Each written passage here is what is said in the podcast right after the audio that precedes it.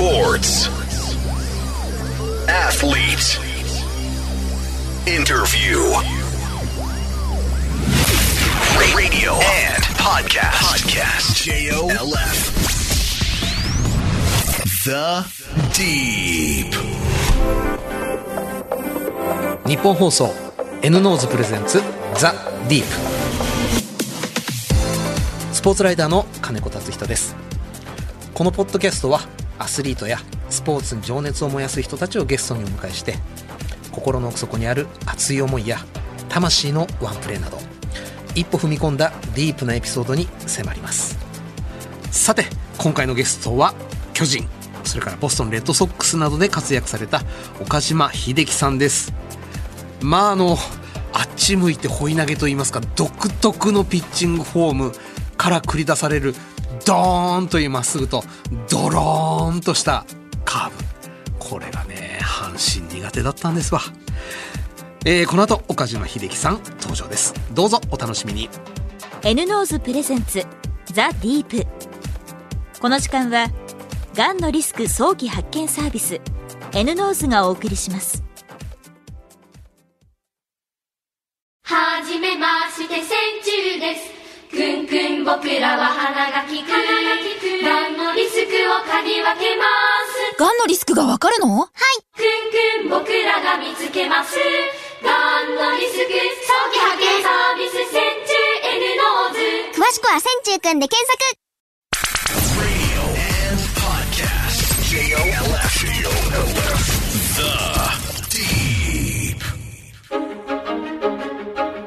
島秀樹さんは1975年生まれ京都府出身。京都東山高校から1993年にドラフト3位で読売ジャイアンツに入団。リリースの瞬間顔を下に向けて投げる独特のフォーム。ノールック投法が特徴でジャイアンツ北海道日本ハムファイターズ福岡ソフトバンクホークスで日本一に貢献。アメリカメジャーリーグでは2007年ボストンレッドソックスの一員としてワールドシリーズを制覇。日米通算815試合に登板され2016年に引退。現在は解説者としても活躍されています。The Deep. 改めまして、スポーツライターの金子達人です。それではゲストをご紹介しましょう。巨人やボストンレッドソックスなどで活躍された、世界一の指輪を持つ男、岡島秀樹さんです。よろしくお願いしますよ。ろしくお願いします。いきなりオンエア前にちょっと衝撃というか、はいおいおいっていう告白を受けてしまいまして、え、なんでですか？阪神ファンだったと。いや、阪神、もう京都でもうね、実家は阪神ファンでしたし、なので、僕も小さい子からも阪神を応援してましたよね。拒否しないとドラフト。いやいや、やっぱり、いけるか、そんなとこと。やはり長嶋監督は別格だったので、長嶋さんから指名されるってことは本当に名誉だったので、え、でも岡島さん75年生まれですよね。はい長嶋さんの現役時代全くご覧いになってないや、知らないですよ。知らないいやでしょ。親がやっぱりファンだったんですよ。長嶋さんは神だっていう。阪神ファンやけど。はい。全然違うと。そういうことでやっぱり長嶋さんがやっぱ指名されるんだったらっていうことで行きましたけどもね。はい。でもプレーするのはやっぱ阪神じゃなかったですね。やっぱりあのプレーするんだったら違うチームかなっていうところはありましたけれども。なぜ？いや、なぜですかね。え、だって岡島さんが高校生はいの2年生、3年生の頃って、はい亀山新庄フィーバーで、ねさあこれから阪神強くなるぞっていうムーブメントに満ち満ちてたじゃないですか。いやでも、やはりプレーするのはちょっと違うかなって。でもその前の年とかに僕らの前の年やっぱ左ピッチャー入ってたので、やっぱりこう、ジャイアンツはやっぱ左が欲しいってことで、やっぱり入りやすかったですよね。なるほど、はいその前の年ぐらいに阪神左ピッチャー誰がいたっけか？いや、亡くなられた安達智次さんですね。おおだから僕はもうその方をずっと見てたので、村野工業。はい。でも甲子園に行かれた時も、まあ松井さんとかね、三沢さんね、ジャイアンツの、はい方たちもすごかったんですけども、やっぱり安達智次智次郎さんはやっぱすごいもう左のね、オーバースローでダイナミックなフォームだったんで、かっこいいなっていうふうに見てましたけどもね。阪神に入ったら一度も140キロいかなくなっちゃったいやいやいやでもやっぱりあの、いいボール投げてましたよ。はい。で、巨人。はい、巨人ですね。で、東京。東京。もう急に東京でしたからね。まあ、まあね、あの、寮入りましたけども、やはりちょっと違う環境でしたよね。食事がやっぱり大変でしたね。大変？食事が。やっぱ京都ってね、あの味はね、しあの、やっぱ薄味からのその出汁、あ出汁を取ってちゃんとやられてたとこだったんで、京都っていうのは。味がやっぱり醤油ベースにな変わってしまって。お出汁ベースから。はい。だからそこがやっぱりね、寮に入ってから、ちょっとご飯苦しみましたね。一年目っていうのは。でもすぐ慣れた？いや、慣れるまで、いや、とやっぱ時間かかりましたけれども、ある程度やっぱりあの、薄味の、まあ、出汁がね、効いてるところの食事とかよく言ってましたけども、ちなみに45歳の岡島さんは、今食の好みは？今47。あ、あごめんなさい、47歳のあ40はい岡島さん、食の好みは？好みはやっぱ和食ですからね、やっぱりね。えっ、と、関東風、関西風？え関西風ですよ。あやっぱ関西風。はい。だからもう本当に家でもね、もううちの、うちの妻は関東なんですけども、はいもう本当にあの、関西の、あの、食事のベースにしてくれてますね。覚えさせた？いやいやいや、あの、覚えさせたっていうかもう普通に、あの、やってくれてますし、まあうどんとかもやっぱりそういうね、出汁取ってっていうのは、アメリカ行っててもそうだったんで、んアメリカはやっぱ醤油ベースのね、コックさんがいたんですけども、はいそれをもう、うちのかめさんに、その、レシピを書いてもらって、んで、ボストンの時ですよ。んで、それをこのあ味にしてくれっていうのを渡しました。うわーじゃないと、やっぱりちょっともう、塩分強すぎちゃって、あの、18歳で、京都から、えー東京、はい約450キロの移動はいで、食に苦労したはい岡島さんは、アメリカ大丈夫だったんですか？ダメでしたよ、やっぱり。ダメですよ。だから僕、初め行くときに、なんか妻に大丈夫って言われて行ったんですよ。やっぱり日本食が好きで飛行機移動嫌い、英語も喋れない。もう3つダメなのによくアメリカ行くよねっていうふうに言われて行ったんですけどもし。かも西海岸じゃなくて東海岸。東海岸、まあ、逆にまあ、いいんでしょうね、そういうのがね。あの、のほほんとしてて。ほう。で、食事もある程度、その、ボストンは、あの、食がね、まあ、海に近いので、シーフード美味しいですよねだ。からそこは良かったですし、あとはその、うちのかみさんもね、一緒に来てくれたんで、まあ食事とこの、食事はやっぱりその、まあうまくやってくれてたんで、良かったなというふうに思いますけどね。僕一人で行ってたらちょっと厳しいですけども。家に帰って和食を食べるのが結構楽しみというか救いになってるんですね。そうですね。だからもうボストンでは、まあ家ではね、ししっかりご飯食べれてましたし、まあ本当にあの、ボストンの街って結構ね、和食屋さんも美味しいので、そうですね。だからもうそこはまあニューヨークに近いんで、まあ本当にあの、食事は苦労はしなかったですね。うーん。食材もあるんですよ結構、ボストンねだからそういうところはまあボストンは良かったなと思いましたけどね阪神ファンだった。でも、プレーするのはここじゃないな。はい個人に行かれました。はいメジャーへはなぜ？メジャーには全然興味なかったですよ僕英語を勉強してたわけじゃないですもんね。はい、ですし、まあ、巨人に入ったら巨人でやるもんだと思ってましたけども、でも、そう、2006年にトレードでね、日本ハムに行ったんですよね。はいその時に、あのー初めてっていうか、まあ、まあ、新庄さんとね、同じ、あのータイミングでプレーさせていただいたんですけども、その新庄さんプラス、監督がトレイ・ヒルマン監督だで、はい外国人の監督じゃないですか。だからそこが、あの、二人がいなかったらアメリカに行かなかったですね。はい、その二人のおかげであのアメリカに行こうかなっていうふうに思いましたね。だからあのトレードっていうのはその当時はちょっとねあのすごくショックな出来事でしたけども、でも FA であのアメリカに行けるチャンスをいただいたっていうのは確かなことだと思うんで、で新庄さんにやっぱりアメリカに岡岡島アメリカ行った方がいいよとかねすごく言ってくれてたのであとヒルマン監督もその外国人の監督初めてじゃないですか。はい。で、ずっと巨人から行って日本ハムだったので、すごいその、監督さんの、あの、考え方っていうのがやっぱり全然違ったわけですよね。新鮮。新鮮でしたね。で、ヒルマン監督ってやっぱり外国人なので、で、家族のことを一番考えるんですよね。んで、そういうところがやっぱりこう、あの、ジャイアンツにない、あの、雰囲気だったんですよね。一番やっぱりその、投げてて連投したら体のことを考えてくれるじゃないですか。はい日本人の監督さんだったら。でも、外国人の監督さんっていうのは、一番家族のことを考えるんで、あの、岡島さんの体を考えるっていうのと、岡島さんの家族を考えるっていうのは、はい。岡島さんの感じ方どう違うんですか？いや、全然、やっぱりあの考え方が違う監督なんだなというふうに思うじゃないですか。んで、家族のことを聞いてくれるってことは、それだけしっかり考えてくれてるんだなっていうふうに思いましたし、あとその、家族と連絡を取ってるかっていう一言で、あなたの状態がわかるって言われたんですよ。通訳さん、あの、交えて。ほう。それは、なぜ？って思って、いや、これがアメリカの野球だって言われて、その時点で、え、アメリカって家族のことを一番考えてくれてるとこなんだな、メジャーはねだから、すごいとこだな、行ってみたいなってなったんですよ、そこで。ということは、はい岡島さんも家族をものすごく大事にする方だったんですね。まあそうですね。だからた単身でね、北海道行ってましたけども、でもやっぱりもう毎日のように連絡してましたし、わもうすごく心配のことはありましたからね、そういうのはね。それもでもなんか、新鮮なメジャーへの興味の持ち方ですね。じゃないと僕メジャーっていう、メメジャーだけめ、全く興味なかったんで。わかります？わかるなななんか伝だわるからもう全然、なぜ行ったのっていうぐらいみんなに言われてましたね。だから僕、つジャイアンツ入って FA が取れる、海外 FA を取れるってなると、前の年ぐらいに、あの、エージェントから話来るんですよ。。はいろんなとこから。はい僕はもう全然拒否してたんです。興味ないから。つって来てはいたんだ言い。ました、言いました。もう、うちの上さんもね、いろんな仕事されてましたけども、そこに、僕、話つ、つながんないんで、うちの上さんの方にもう、結構来てましたね。でも全部拒否しました。行かないっつってで、アメリカ行くっていうよりも、その、ジャイアンツに残るんだっていうふうに言ってたん、矢先にトレードだったんで、わーっと思いましたけどね。メジャーにはい行きたい。メジャーに行くためにプロに入られる方もいっぱいいるじゃないですか。今だったらそうじゃないですかね。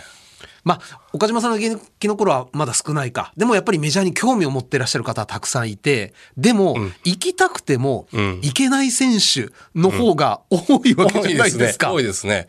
で今だったらチャンスは多いと思いますけど、僕らの時代って、やっぱりあの、野茂さんだとか、はい。の時代ですからね。野茂さんが行って、その後にこう、一郎さんが行かれましたけども、まあ、一郎さんの時は僕らはもう現役になってたんで、はい。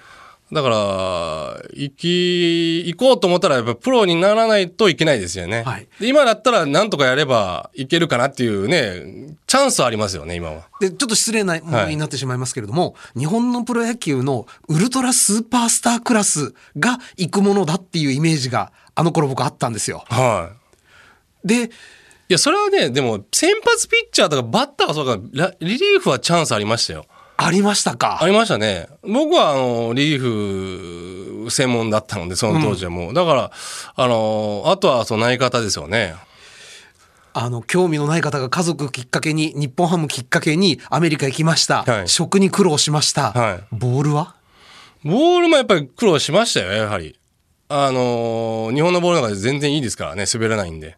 うん。もう本当に滑るボール、もうね、いろんな方が今ね、いろいろ言われてますけど、本当は滑るんですよ、ボールがね。うん。で、滑るんでしょうけれども、日本のこの寒い時期、乾燥してる時期に、どれだけ投げれるかっていう試してたんですよ、ずっと。ほで、あの、やはり僕はね、もともとカーブピッチャーだったんですけれども、カーブがやっぱすっぽ抜けると。で、スピン量を上げるために、ひ僕はひねって、ひねって投げるタイプだったんですけども、はい。でそれがやっぱり投げれきれないので、どうしようかなって、もうそれはもう捨てましたね、カーブはね。あの、今でこそ、はい。メジャーのボール滑るっていうのはもうほぼ常識になってますけれど、岡島さんが行かれた頃ってそれ常識でした？常識ですね。あもう常識だったもうそれはもう滑るボールだよっていうような。で、メジャーのボールをね、あの、持ってましたから。あはい。それもらったとか、まあ、買ったりとかして持ってたんで、それでやっぱり比べると全然為質が違いますよね。なので、やっぱり滑る分、カーブは見せ球にして、で、勝負球はちょっとスプリット系とかツーシーム系ではちょっと足りないので、あ、足りない。やっぱりあの、もう一つ空振り取れるボールうん。が必要だなと思って、球種が一つ足りなかった。はい。で、チェンジアップ系を、その、キャンプオープン戦の前に、そうやって取得してって感じでしたけども。岡島さんのチェンジアップの握り方はどんな感じだったんですか？僕はスプリットチェンジですね。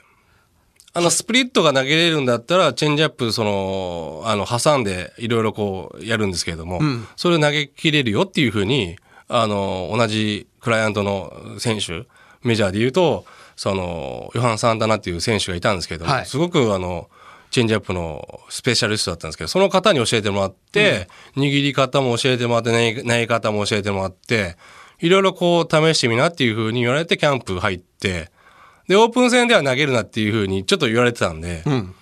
あの、一緒にやってたキャプテンのバルティックっていうキャッチャーがいたんですけども、はいその方と受けてもらった時に、このボールは使えると。見せるなってことですもう見せ、もう、これはもう絶対見せるなって言われて。で、オープン戦は本当にあのカーブと、ツーシームと、あの、スプリット系のボールとっていう感じで投げてましたけども、チェンジアップはもう投げるなというふうに言われて、あのーそれは逆に僕は、あ、認めてもらったと思いましたけどね。ほう。このボールは使えるんだっていうことで、はい。でもそれって、あの、キャッチャーであり、岡島さんの、まだ、なんて言うんでしょう。願望にも似た自信じゃないですか。はい。これが実際使って、よっしゃーと思えたのはいつだったんですか？まあ4月のヤンキース戦。ほう。あの、ヤンキース戦まで取っとこうっていうふうに言われてたんで。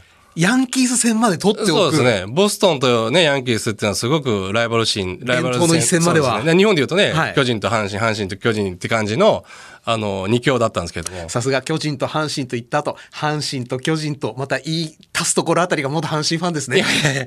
だからそういうので、ボストンっていうのは阪神なんですよ。うん。でヤンキースは巨人なんで、はい真摯なチームなんで。で、そういうところで、あの、ヤンキース戦に取っとこうってことで、投げたらくるっくる回りましたね。でそれは本当にあの、一緒にキャプテンと喜びましたけども、はい。くるっくる。だからもう、彼らはデータないわけですよ。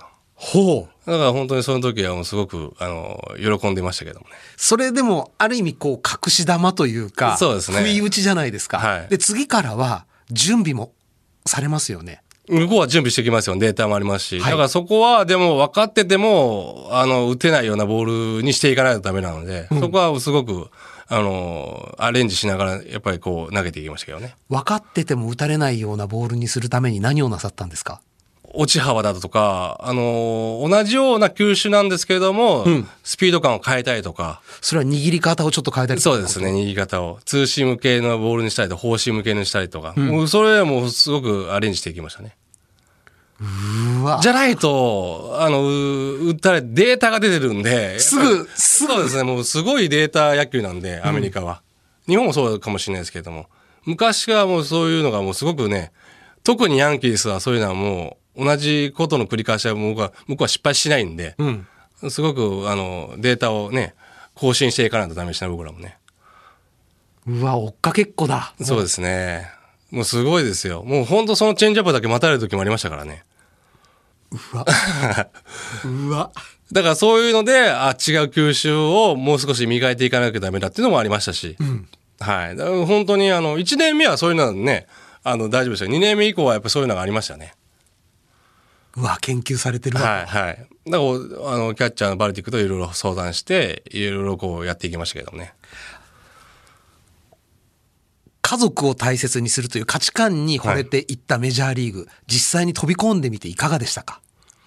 まあ、厳しい世界に来たなと思いましたね。厳しい世界。はい。やっぱり結果が全ての世界なので、まあ、特に日本だったらね、1年を契約したら1年間保証してくれるじゃないですか。はい。アメリカってもう1年契約っていうか、もう本当にいらなくなったら、結果が悪ければすぐクビなんで、そういうのも僕も経験してますし、いろんな人も経験されてると思いますけれども、それ見てやっぱり厳しい世界だなと。複数年組んでても、あの、結果が悪ければ、もうその場でこう、クビにしたりだとか、もうメジャーには上がれない選手もいましたし、まあトレードもすぐ出されるし、もうそういう本当にあのチームが必要とされてる時にしっかり結果をな残さないと、ダメなんだなというふうに思いましたね、アメリカはね。それがね、もうスポーツの世界は当たり前なんですけれども、でも、日本みたいに1年間はちゃんとこう、表彰してくれるっていうのはなかったですね、アメリカではね。そういうのを知ってるんで、しっかり、あの、準備はしていかなきゃダメですし、毎年毎年、あの、自分を進化していかなきゃダメだなっていうふうに思いましたけどね。でも、いつ首を切られてもおかしくないところで1年、2年とキャリアを積み重ねていった。キャリアを積み重ねていく中で岡島さんにとって日本のプロ野球はどう映ってらっしゃるんですか？あんまり気にしてなかった。気にしてなかったもうそんな余裕ないですね。ああ。もう目先のことしか考えてないと思うんで、もうアメリカでこのバッターをどう抑えるかっていうことをすごく考えてましたし、もう日本の野球のことなんて全然わかんないですね。か、まあ、このチームがね、勝ったとかね、あの優勝したとか、あのシーズンないんだったとかはわかりますけれども、選手の成績とかそんなわかんないですね。見る時間があんまりなかったと思うんで。それよりも相手のデータとかをすごく研究したりだとか、そういうのはしてましたね。ほ本当にアメリカに行って、日本でそのデータでなんとか相手はどうしようかとか考えてこなかったんですよ。あら。もう何にも考えないです。キャッチャーをこう投げたら抑えれるなっていう感じで投げてたんで。ほう。それがやっぱりあの初球、アメリカ行って初球、ね、アウトローのホームランをきっかけに、メジャー第1球、初球ホームラン打たれてるんですよ、僕。宇宙間に。はい。それを、やっぱりあのー屈辱的なボール1球だったんで、ん初球のホームランっていうのは。だからそこからもう本当にデータをいろんな、あの、取り入れて、あの、チームに言っていろいろこう、このバッターのね、あの、特徴をね、もらったりとか、もうすごく研究してましたね。通訳さんと一緒に。そんなのやったことないんですよ、日本で。それだけやっぱりやらないと、やっぱりあの、生きていけないんだなっていうふうに思いましたね。それだけ衝撃で、はいそれだけ血の気も引いたんでしょうね。いや、本当そうですね。そんなことなかったですからね。えっと、球種は何だったんですか？まっすぐですよ、フォーシーム。用意どんでも、はい、アウトロー。もうキャッチャー、あのね、いろんな、まあ YouTube とかあると思うんですけども、本当キャッチャーは、あの、ボールゾーンにこう構えて、低めに行ってるぞっていうところを宇宙間に、あの、打たれまし、打ち返されたんですけども。待ってましたと。いや、待ってたっていうか、その、彼もわかんない、まあその、わかんないピッチャーですよね。僕新人なんで、一応。もう、日本ではね、9年やってましたけども、9年以上。でも、知らないピッチャーからの初球っていうのは、普通は振ってこないんですけども、見ますよね。でも全然やっぱ向こうの人っていうのは何も考えてないんでしょうね。もう来た球まっすぐ来たら打てやいいやっていう感じで待ってたんでしょうね。それも、アウトコースって言っても、あの、ベースにかかったアウトコースなんで、向こうで真ん中なんですよ。踏み込んでくるから。はあ。それは、もう本当にもう勉強になりましたね。あそこはゾーンは真ん中だと。もうボール1個分、2個分外に投げないとアウトコースじゃないなっていう。血の教訓ですね。もう本当にあの勉強になりましたね。そっから僕はもう本当にあのバットに当たったらホームランだと思って投げてましたね。もう普通考えないでしょ、そんなの。というか、やってる競技がもう変わっちゃってませんか？バットに当たったホームラン、もう1番から9番までバッター、ホームランバッターだと思って投げてました。それだけ全力投球ですよ、もう本当。巨人の時にも、まあ割と元気のいい外国人選手と日本で対決なさってるじゃないああ、はい。とは違うの？うーん。まあ、あの、日本シリーズで僕、カブレラとやった時に、はい西武の、まあ、やっぱりすごいなっていうふうに、僕、宇宙間にホームラン打たれてるんですけども、そういう感じですね。そのバッターが1番か9番までいる。カブレラクラスが。はい。まあ、当たったらホームランなんですよ。こすっても。だからそういうバッターと、まあ、本当に対戦してるんだなっていうふうに思って投げてましたね。あの、恐ろしいですけど、はい。そのギリギリのところをくぐり抜けて、結果出した時の喜びってえらいこっちゃじゃないですか、それ。いやも楽しいですね、逆にね。楽しいっすよ楽しいですね。ね。楽しいですよね。だからそういうふうに、あの、まあ結果が全てなんで、結果をね、残していけば楽しくなっていきますよね。それを知っちゃって、日本の、帰ってきた日本のプロ野球ってのはどうだったんですか？まああの、ここで打たれてたらもう終わりだろうなって思ってましたね。日本で。だから、アメリカのバッターがすごすぎたんで、で、僕はそのね、あの、12年に帰ってきましたけども、はいソフトバンクにね、言いましたけども、やっぱりその時ってまだ僕アメリカで諦めてなかったので、メジャーに全く興味なかったのに、はいもうまた行くぞという。やっぱり2007年優勝1年目でして、やはりこのメジャーのママウンドでメジャーのあの大観衆の中で投げるっていう喜びを味わったらもう一回戻りたくなるんですよ。なのでそこをやっぱりもう一回あの戻りたいってことで、1年間はまずソフトバンクでお世話になって、あのしっかり抑えろともう自分で言い聞かせて、もうここで打たれてたらもうダメだろうなと思ったんで、もう本当に無我夢中に集中して、あの、野球だけ集中して投げてましたね。やってましたね。完全にもうメジャーの魅力というか魔力に。そうですね。ハマりました。はいハマりました。ハマりましたね。はい。で、そこでソフトバンクの時は本当にしっかり、あの、投げ切れたので、またね、13年アスレチックスに戻ってやりましたけれども、でも、本当にあの、そこはいろいろあったんですよ。ヤンキースのね、あの、あの、肩のちょっと、ね、ダメージがあって、契約破棄になって、で、12年にこう、日本に戻ってきてって感じがありましたけども、でもやっぱりヤンキースと戦うまでちょっと、あの、引退はできないだろうなと思って、ヤンキースと戦うまでは、はい。うわーなんか完全に阪神ファンのメンタリティに戻ってますね。いや、戻りましたね。だからそこで、あの、すごく、あの、13年戻って、ヤンキースとやった時にはもうここでっていうふうに思いましたけどね、いろいろね。納得はできてましたけどね。はい。やっぱりピンストライプって特別なんですね、向こうで。まあ特別でしょうね。だから、そのチームに行ってればね、また変わっていったと思いますけど、でもそのライバルチームに行ってたんで、やはり、やっぱりそこを倒さないとっていうふうに思ってましたよね。あのーアメリカ生まれアメリカ育ちではないはい選手もいっぱいメジャーリーグでプレーしてるじゃないですか、はいはいそれでもヤンキースに対する敵外心というかライバル心っていうのはチームにあるわけですか？まあでも特にレッドソックスはそうじゃないですかね。伝統があるんで。ファンが許さないですよね、はい。だから、で、逆にヤンキースに入ってれば、またそう、逆な、あれが芽生えるんじゃないですかね。レッドソックスをやっつけようとか。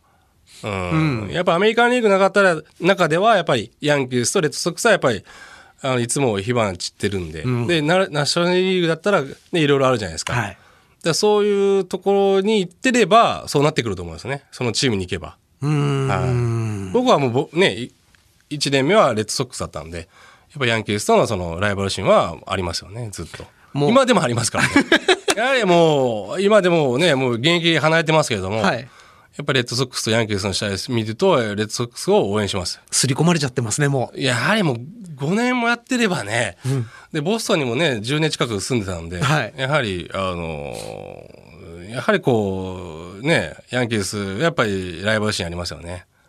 はい。そうか18年間刷り込まれた阪神ファンの記憶は すっと消えたけどボストン消えなかったのね。いや、消えないですね、やっぱりね。はい。こ子供たちもそこで育ってますし、やはりアメリカのボストンの街ってのは良かったですしね。はい。じゃあもう野球はレッドソックスでフットボールはペイトリオッツでレイドラッツ、あの、あとセルティック、バスケットはセルケ、はいはいセルティックスででブルーイングっていうね、アイスホッケーもありまはい。応援してましたね。はわからないもんですね全くメジャーに興味のなかった人い。が、はい。興味なかったんですけどね。でも、そうなっちゃいましたね。はい。リスナーの方から質問をいただいております、はい。ラジオネームはないのかな？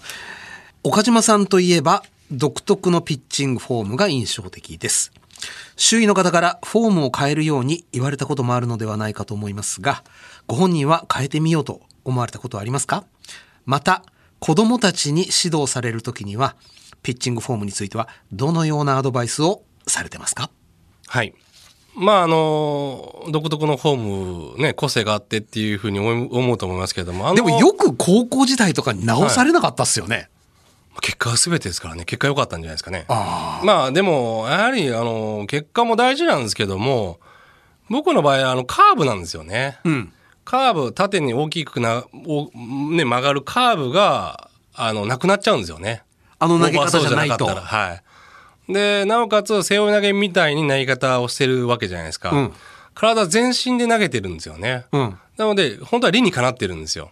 ということは、あの投げ方というのは、カーブを高いところで離すための投げ方なんですか？そうですね。僕はね、そういうふうに思ってたんで。でも、今、その小学校、中学校、高校と直されなくて、ん。で、プロに入ってから、あの、ボールが多かったんで、ストライク入るために横から投げてみろとか、直されかけたんですよ。でも、やっぱり直さなくていいっていうコーチと、まあ、先輩桑田さんたちが、あの投げ方でいいよっていうふうに言ってくれた人がいるんですよ。で、直した方がいいっていうコーチもいましたし、OB もいたんですけれども、やっぱり両方の意見を聞かなきゃ、プロなんで、やっぱりこう試してみますよね。でもまだ岡島さん自信をつかんでない時代だから揺れますよね。揺れますけども、でも芯がまあしっかりしてる方なんで、絶対直さ、直せって言われるなと思って入ってるんですよ、僕。うんでも、直さないよっていうふうに思ってましたし、で、一応、そのね、直しなさいって言われた人に言われたら、やっぱりやらなきゃダメなんで、はいで、やるじゃないですか。で、やっぱり僕はカーブが良かったんですけども、横から投げると横のカーブになっちゃうわけなんですよ。縦のカーブじゃなくて。だから魅力がなくなるよねっていうのを、いろんな、まあ、まあ、コーチも言ってくれましたし、桑田さんも言ってくれましたし、まあやっぱり結果が全てなんで、やっぱり下半身をね、しっかり作っていけば、あの投げ方でもちゃんと勝負をできて、結果が良くなっていったので、結果良くなったら誰も言わなくなりました。で、子供たちに、ね、先ほどもありましたけども、どうやって教えるかっていうのは、やっぱり僕は個性を大事にしてほしいなと思って教えてるんですよね。うん。だ僕はああいう投げ方、でもいろんな投げ方の人いると思うんですよ。んそれは僕は、あの、直さずに。うん。でも、怪我をする投げ方の人っているんですよね。僕はか怪我はあんまりして、大きい怪我はしてないんですけども、んやっぱり投げ方的に、あの、理にかなった投げ方じゃない投げ方をしている人っていうのは、ん頭が僕みたいに下を向こうが、どこ、ね、違うとこを見てても、ちゃんと理にかなった投げ方をしてると、怪我はしないんですよ。だから、あの、最終的に、あの、ボールを離す瞬間と、リリース、最後、フォローした時の腕の位置とかをしっかりしてれば、あの、怪我はしないんですよね。だからそこを間違って、あの投げ方だから怪我するんだとか、体が開いてるから怪我するんだっていうところは、個性があっていいのかなと僕は思いますけどね。だから、あの投げ方を見て、あの腕のね、振り方が理にかなってないかったら怪我するんで、そこだけは僕、僕は直します。子供たちに言うのは。なるほど。はあの、素人が草野球をやるときって、キャッチャーミットを見て、そこを、そこに一生懸命投げようとするじゃないですか。うんはい岡島さんの場合、完全に視線切りますよね。い。目切りますね。あれは、要はあの、再現性の高い動作をしてるから見なくてもそこへ行くということなんですか？あのーまず投げる瞬間が見てないのと、あの、投げる前に一回僕目切るんですよ。んキャッチャーをまず見て、その後そのセットポジションで投げてたんですけども、セットを足を上げて、で、投げる瞬間に僕はその目を切るんですよ。それは目を切るっていうことは、あの、投げ終わった時っていうのは、一コマだけ下向いてるわけですよ。そこじゃなくて、その前にも目目切ってるんですよ。なるほどそ。れはなぜかというと集中力増すために。一点ずっと見てたら集中力で増さないんですよ。ずーっと見てたら疲れてくるだけで、あの集中力があの半減しちゃうわけですよね。そこで一回目を、目をパチッとするだけでもいいですけども、目を切ることによって、そこにターゲットを投げるんだっていうことで集中力が増すんですよ。うん。まあそういう練習も僕させていただいたんですけども、でも、それだけ、あの、一回目を切ることによって良くなるわけですよね。じゃあ、一回目を切っても残像としてはもうちゃんとイメージはできてるわけですね。そのイメージが大事なんですよ。よく僕、あボね、なボーリングもそうですけど、ゴルフもそうですけど、パット、パッターね、んあの、イメージして打つじゃないですか。うん。ボーリングもイメージして、ここに投げたらこうやって曲がるんだっていうふうにイメージするじゃないですか。うんそれが大事なんですよ。残すんですよ、頭に。残像を。僕はそれずっと投げてました。だから目つぶってでも投げれるっていう。うわだからもうあそこから、リリースポイントからあそこにキャッチャーまで描くんですよ。そこにもうトレースというか乗せるんですね。そうですもね。だから変化球でもそうですね。あそこから曲げるんだっていうのをもう、えもう描くんですよ。もうゲームの世界ですね。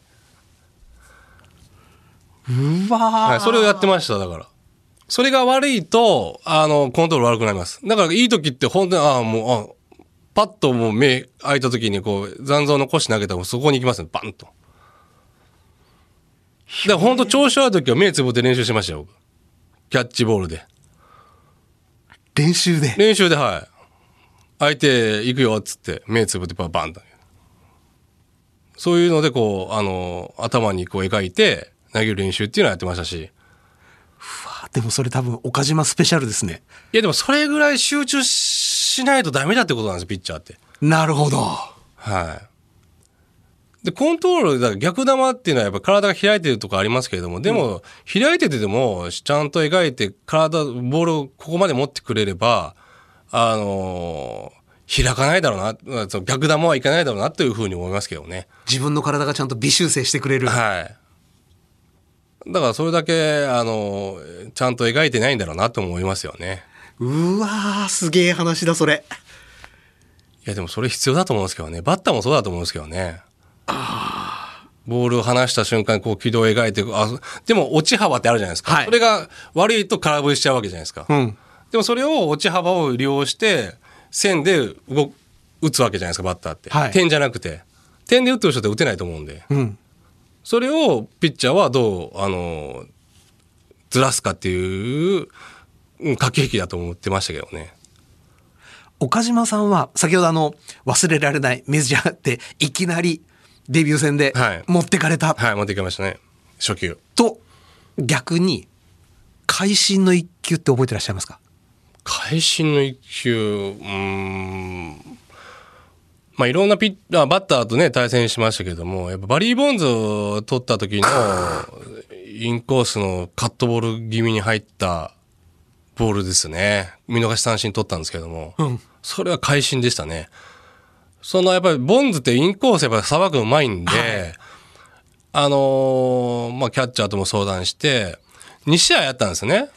前の試合はアウトコースのチェンジアップかなんかうちょっとライト前ヒットを打たれてるんですよ。んでも、そのヒットは打たれてもいい、もう展開だったんで、でも大事な場面っていうのが次の日来たんですよ。ヒットも許されん。松坂大輔君の後にこう僕が投げた試合だったんですけども、で自分があのランナーを貯めてあのうわこのバッターバリー・ボンと勝負だっていうところで その今までインコース見せてなかったんですよバリー・ボンズに。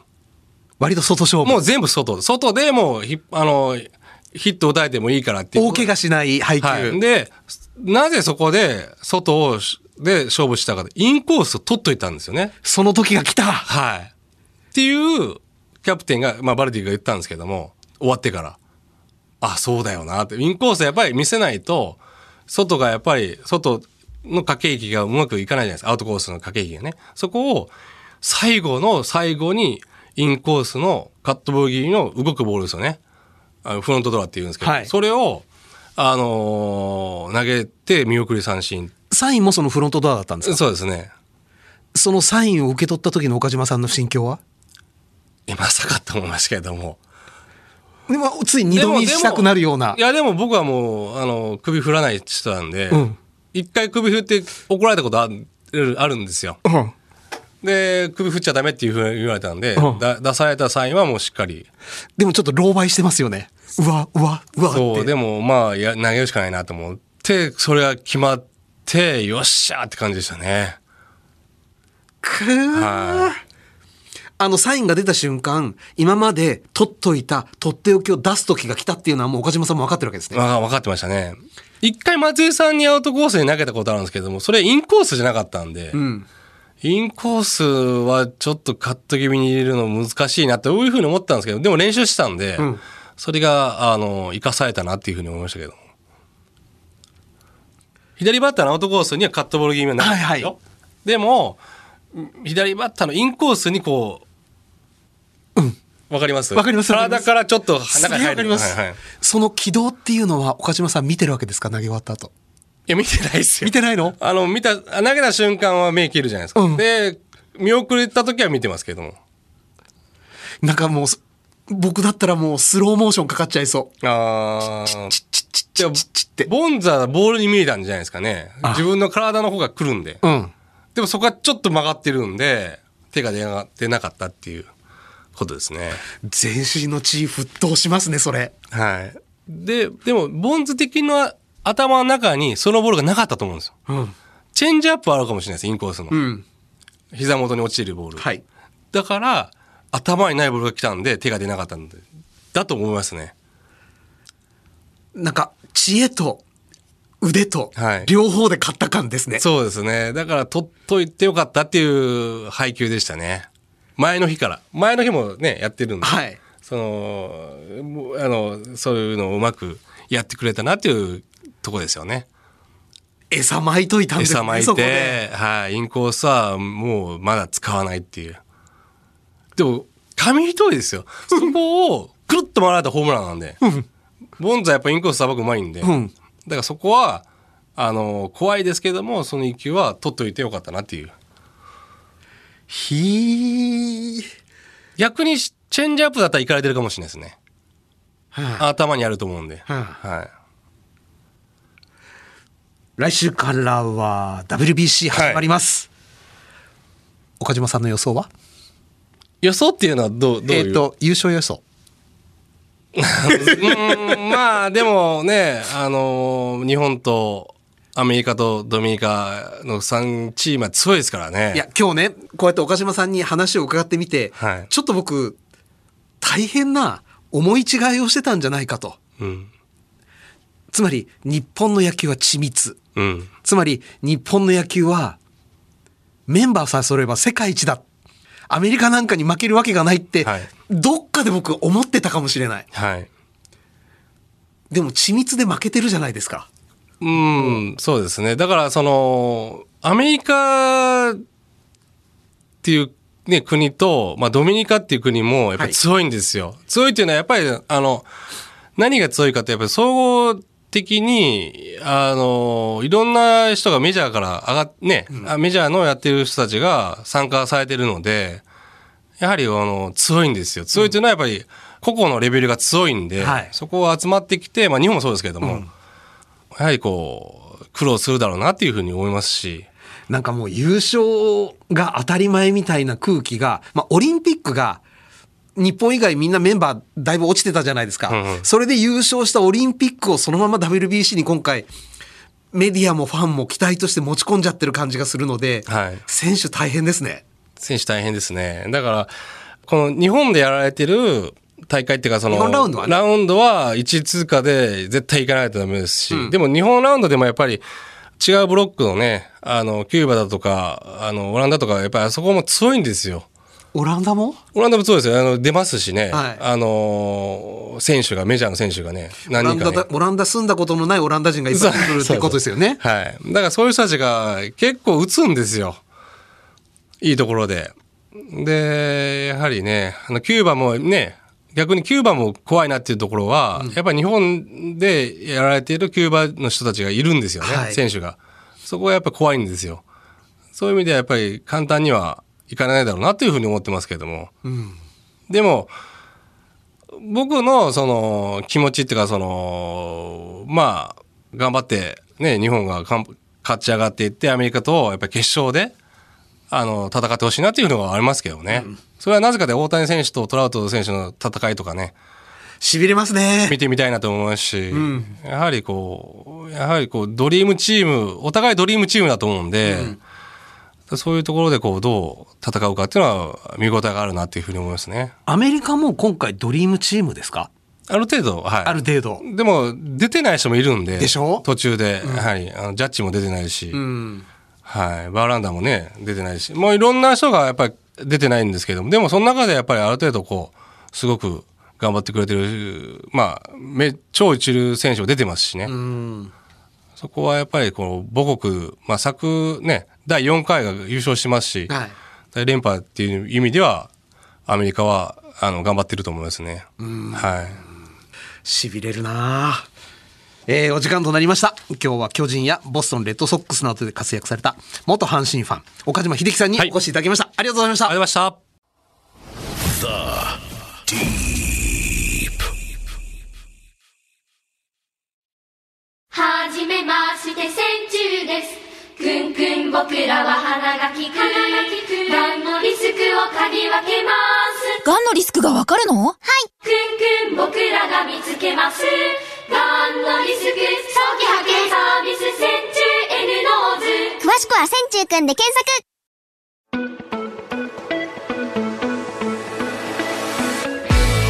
ザ・ディープ。そろそろお別れの時間となりました。メジャーリーグに全く興味がなかったそんな青年がですね最後はすっかりメジャーリーグの魅力魔力に取りつかれてしまう。魅了されてしまう。そっかメジャーリーグってやっぱりすごいとこなんだなと。あの知ってたつもりではいたんですけれど今日実感を初めて持って感じることができました。さて引き続き番組ではゲストの方へのメッセージや質問をお待ちしております。メールアドレスはアルファベット小文字で deep.1242.com です。番組ホームページツイッターもありますのでそちらからもアクセスしてみてください。ここで広津バイオサイエンスからのお知らせです。日本人の2人に1人ががんになる可能性があると言われています。今話題のがんのリスク早期発見サービス N ノーズのご紹介です。世界で初めて線虫という生物の能力を用いたがん検査。わずかな尿を提出するだけで全身15種類のがんリスクを簡単に調べることができ従来の検査では見つけることが難しかったステージ1の早期がんにも反応することが特徴です。身体的負担がなく最低年1回から年3回までの定期検査コースが選べます。その場合1回あたり1万3800円です。詳しくは線虫くんで検索。ただし N ノーズは検査時のがんリスクを評価するものでがんを診断する検査ではありません。検査結果の解釈やその他必要な検査に関してはご自身の健康状態を踏まえ医師にご相談ください。そしてこの番組は日本放送で毎週日曜日の夜8時からラジオでの放送もしています。そちらでもぜひ聞いてみてください。 The Deep。それではまたお会いしましょう。お相手は金子達仁でした。N ノーズプレゼンツザ・ディープこの時間はがんのリスク早期発見サービス N ノーズがお送りしました。